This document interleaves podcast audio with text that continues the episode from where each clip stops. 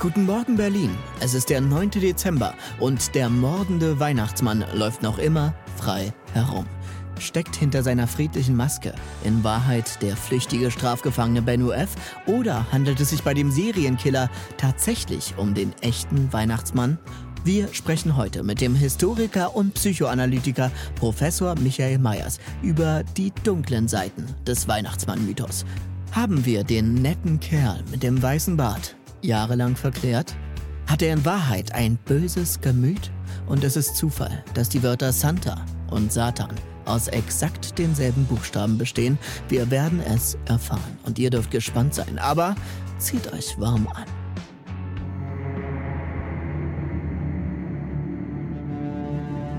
Der Adventskalender.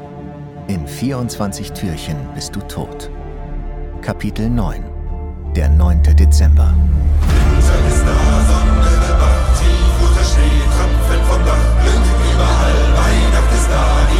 Versteht, keine Ahnung. 24 Türchen bist du tot, in 24 Türchen bist du tot. Wieso, Amalia? Wieso sollte ich dir sowas Grausames antun? Und Feli, du weißt, wie sehr ich sie liebe. Ich dachte vielleicht, weil weil du rausgefunden hast, dass sie nicht von dir ist. Was? Na klar. Jetzt spielt er den Unwissenden. Und weil du findest, dass ich eine Schlampe bin.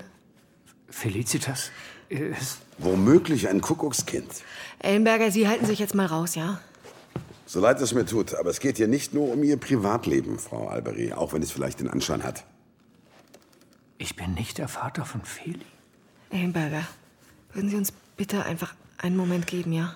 Nun gut, weil Sie es sind. Danke.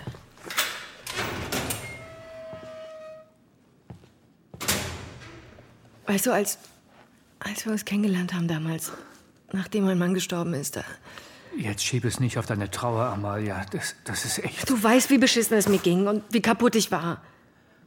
Dass ich jeden Tag vollgedröhnt war mit Tabletten und Alkohol und dem ganzen anderen Scheiß. Ich, ich werde dir auch bis an mein Lebensende dankbar sein, dass du mich da rausgeholt hast. Wir haben uns da gegenseitig rausgeholt. Aber während dieser ganzen furchtbaren Phase, da warst du halt nicht der einzige Mann. Da habe ich mich in alles gestürzt, was mich irgendwie aus meiner Traurigkeit rausholen konnte. Und wenn es nur für fünf Minuten war, ich. Und da hast du dich durch halb Berlin gevögelt. Wie, wie redest du denn? Wie ich mit dir rede? Wie ich mit dir rede? Das fragt die Frau, die mich hier in diese verfickte Zelle gesteckt hat. Es ist nur Untersuchungshaft, ja. Das sind ganz andere Haftbedingungen. Ach, sei einfach still. Wir, wir haben nie einen Test gemacht. Kann auch sein, dass du ihr Vater bist. Ich Ja.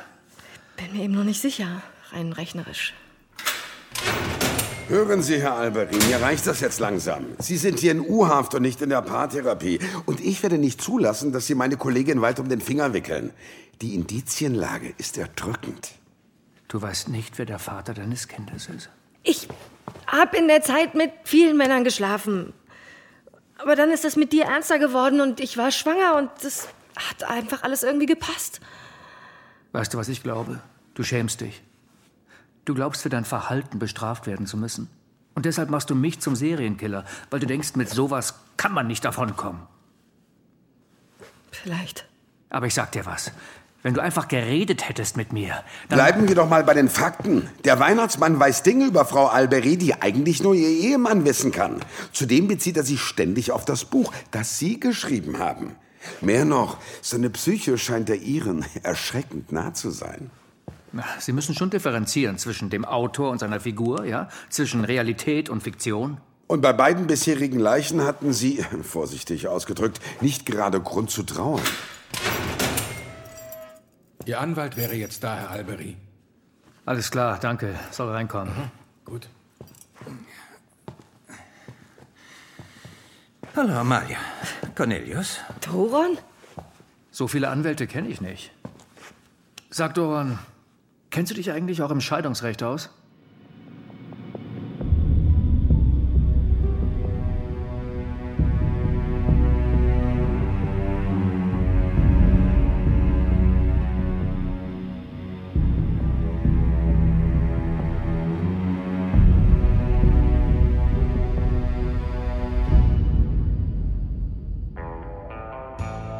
Zu Gast bei mir im Studio ist der Historiker und Psychoanalytiker Michael Meyers. Oder darf ich Michael zu Ihnen sagen? Ähm, äh, sagen Sie, was ist es, was den Weihnachtsmann als Serienkiller so gruselig macht? Ich meine, nicht, dass nicht jeder Serienkiller irgendwie gruselig wäre, aber der Weihnachtsmann als Mörder, das ist natürlich schon irgendwie doppelt perfide, finden Sie nicht?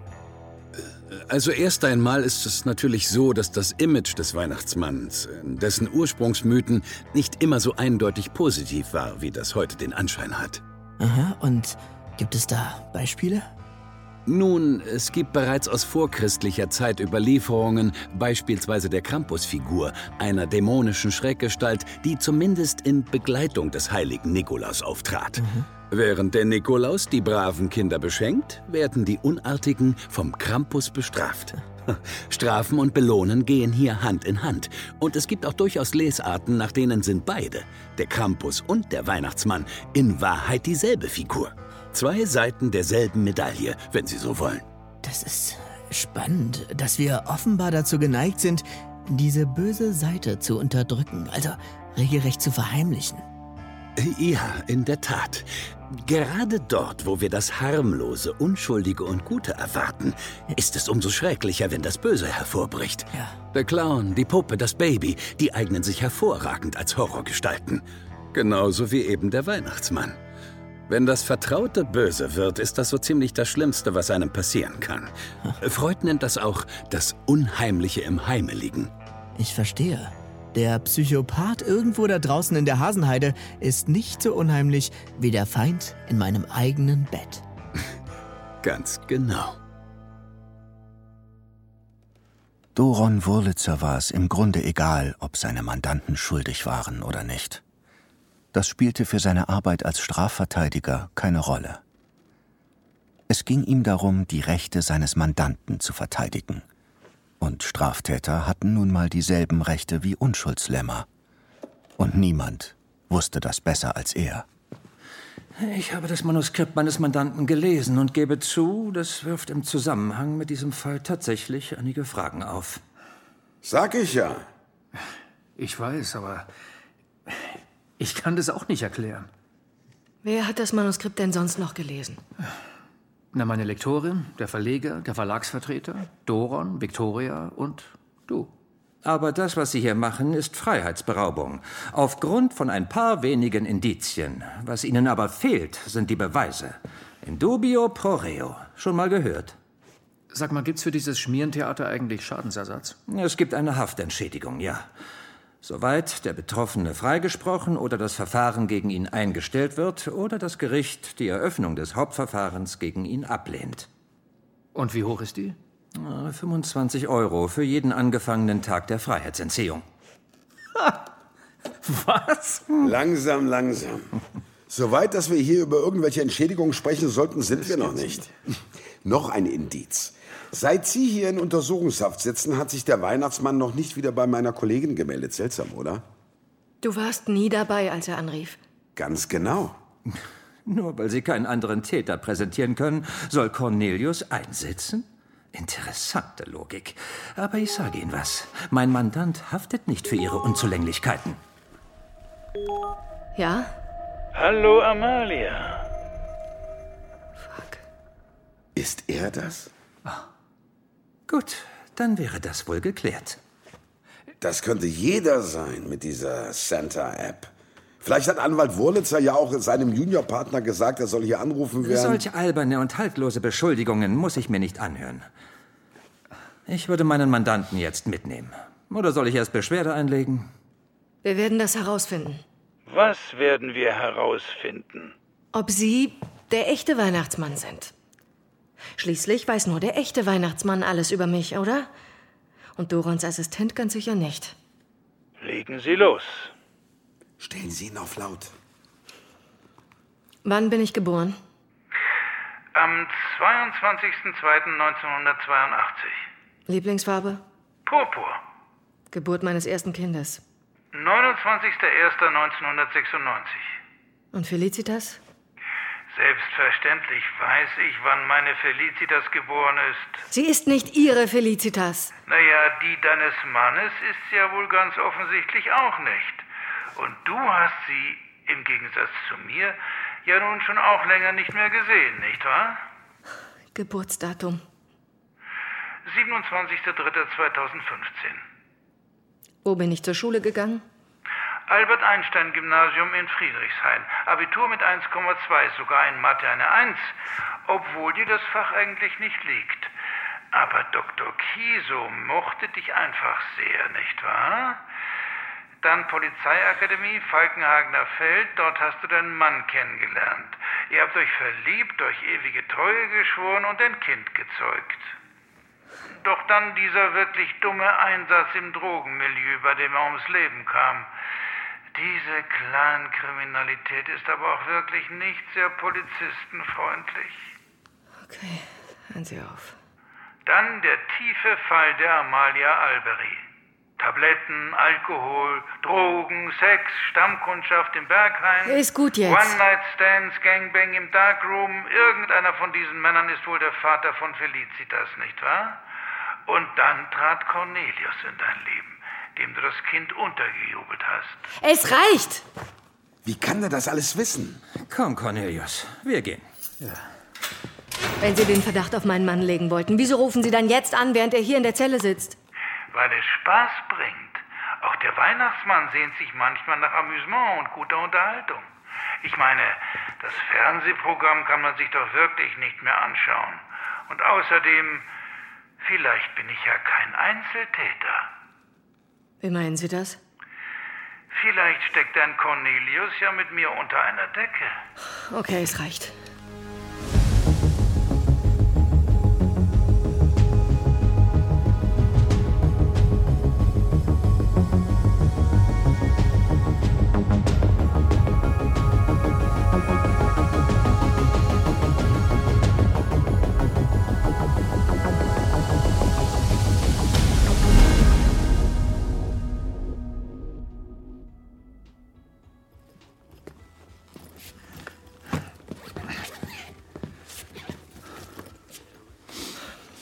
Willst du denn jetzt hin? Weiß ich noch nicht, aber ich muss hier raus. Aber Wir hätten doch über alles reden können, Amalia. Über deine schwierige Zeit wusste ich doch eh Bescheid. Ich hätte Felicitas genauso angenommen und geliebt, wenn. wenn bist du dir da sicher? das mache ich bei Quirin doch auch. Aber das ist doch was anderes. Quirin war schon da. Aber als wir gemeinsam unsere Beziehung begonnen haben und ich plötzlich schwanger war, da- das war doch auch unser symbolischer Neuanfang. Aber, aber, Du wärst mir doch sofort wieder weggelaufen, wenn ich. aber unsere ganze Beziehung auf einer Lüge aufbauen? Ist das die Alternative? Ich meine, das ist doch kein Wunder, wenn du irgendwann paranoid wirst. Dort, wo die Aufrichtigkeit aufhört, beginnt die Paranoia. Ja, so was ähnliches hat der Weihnachtsmann auch gesagt. Steht alles in meinem Buch. Ja, Hallo, Frau Alberi. Herr Zeretzky, was gibt's? Wir haben die Verlagskontakte Ihres Mannes gecheckt. Sämtliche Mitarbeiterinnen und Mitarbeiter, in deren Händen das Manuskript lag, haben wir bereits überprüft. Sie alle haben glaubhafte Alibis für die Zeiten des Verschwindens und der Tötungen unserer Opfer. Cornelius, warte mal noch. Und Benno F. ist nicht zufällig unter die Verlagsleute gegangen? Nicht, dass wir wüssten. Es sind allerdings auch schon einige Händler und Rezensionsexemplare im Umlauf. Auch in der Druckerei sind natürlich Personen mit dem Text in Berührung gekommen. Nicht einfach, alle ausfindig zu machen. Der Verlag überlegt jetzt, die Veröffentlichung zu stoppen. Oh, na, das wird ihn nicht freuen. Was ist? Der Verlag überlegt, ein Buch zurückzuziehen. Ja. Sie wollen einem Massenmörder keine Bühne bieten. Wenn du mir mit deiner Scheißparanoia meine Buchpremiere versaust, dann. Das ist doch Bullshit. Sowas ist für das Buch doch die beste Promotion, die ihr euch vorstellen könnt. Nie und nimmer zieht der Verlag das zurück. Conny. Interessanter Punkt. Okay, danke, Herr Zeretzky. Tja, wie schnell so ein kleiner Mordverdacht Ehen zerstören kann, nicht wahr? Tut mir leid, sollte witzig sein. Ja, ist es nicht. Okay, dann übe ich besser noch, bevor ich im Comedy Club auftrete. Ja, Bis morgen. bis morgen.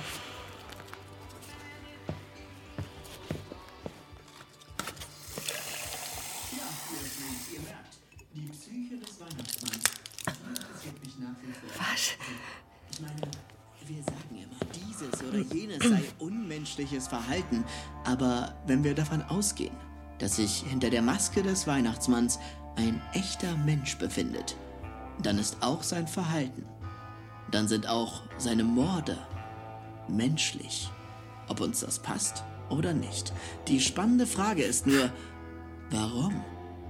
Also, deshalb mache ich jetzt mal eine Ansage. Lieber guter Weihnachtsmann, wenn du das hier hörst, ich würde sehr, sehr gerne ein Gespräch mit dir führen. Dein Wesen ergründen. Was treibt dich an? Eine Stunde Sendezeit. Nur du und ich. Und ich verspreche dir, wir halten die Behörden daraus. Also, meld dich unter jörgmariawenker at radiorockrevolution.de. Tickt ja wohl nicht mehr richtig.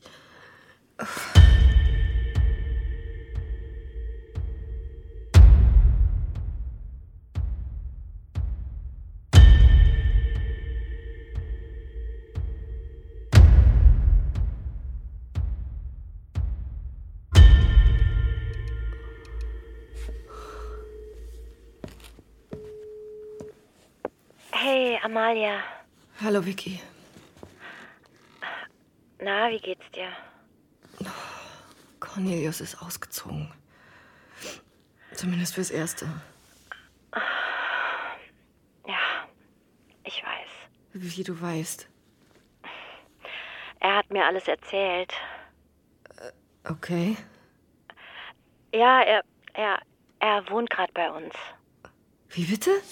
Naja, er, er, er stand vor unserer Tür und dann. Aber du bist meine beste Freundin.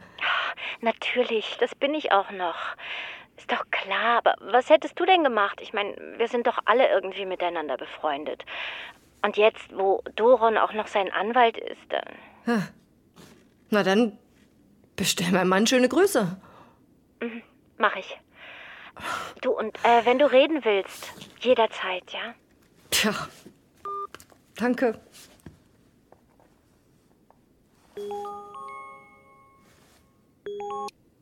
Na, brauchst du einen Freund? Naja, ich bin ja noch da, nicht wahr? Es ist Zeit für das neunte Türchen. Vielleicht heitert dich das auf. Ja, und was wäre das? Leichenteile von meiner Schwiegermutter? Ich dachte eigentlich an ein Telefongespräch mit deiner Tochter. Aber wenn es das ist, was du dir wünschst. Nein, nein, nein, nein. Gib sie mir bitte. Hallo, Mama. Feli, mein Schatz. Du, pass auf. Ich muss dir was Wichtiges sagen. Der Weihnachtsmann. Du, das, das tut mir wirklich leid, aber. Du, den. Den gibt's nicht. Der existiert nicht. Wieso? Der, der ist doch hier. Hör zu. Das ist ein böser, böser Mann, der nichts Gutes will. Renn weg, wenn du kannst, ja? Du musst irgendwie fliehen, wenn sich die Möglichkeit ergibt, und dann setzt du dich in ein Taxi und dann fährst du ganz schnell nach Hause. Was meinst du damit, der Weihnachtsmann ist böse? Der, der, er will dir vielleicht was antun. Du, du musst da weg, hörst du? Du musst da ganz schnell weg. Na prima. Jetzt hat sie Angst vor mir. Gratuliere, toll gemacht. Was bist du nur für eine Mutter?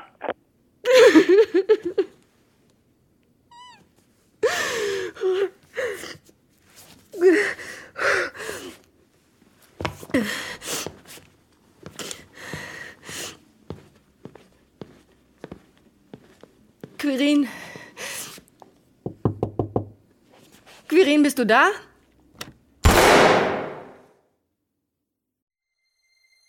Du möchtest noch mehr Stories of Crime hören? Dann hör doch mal in die zahlreichen anderen Fiction-Crime-Geschichten in unserem Kanal rein.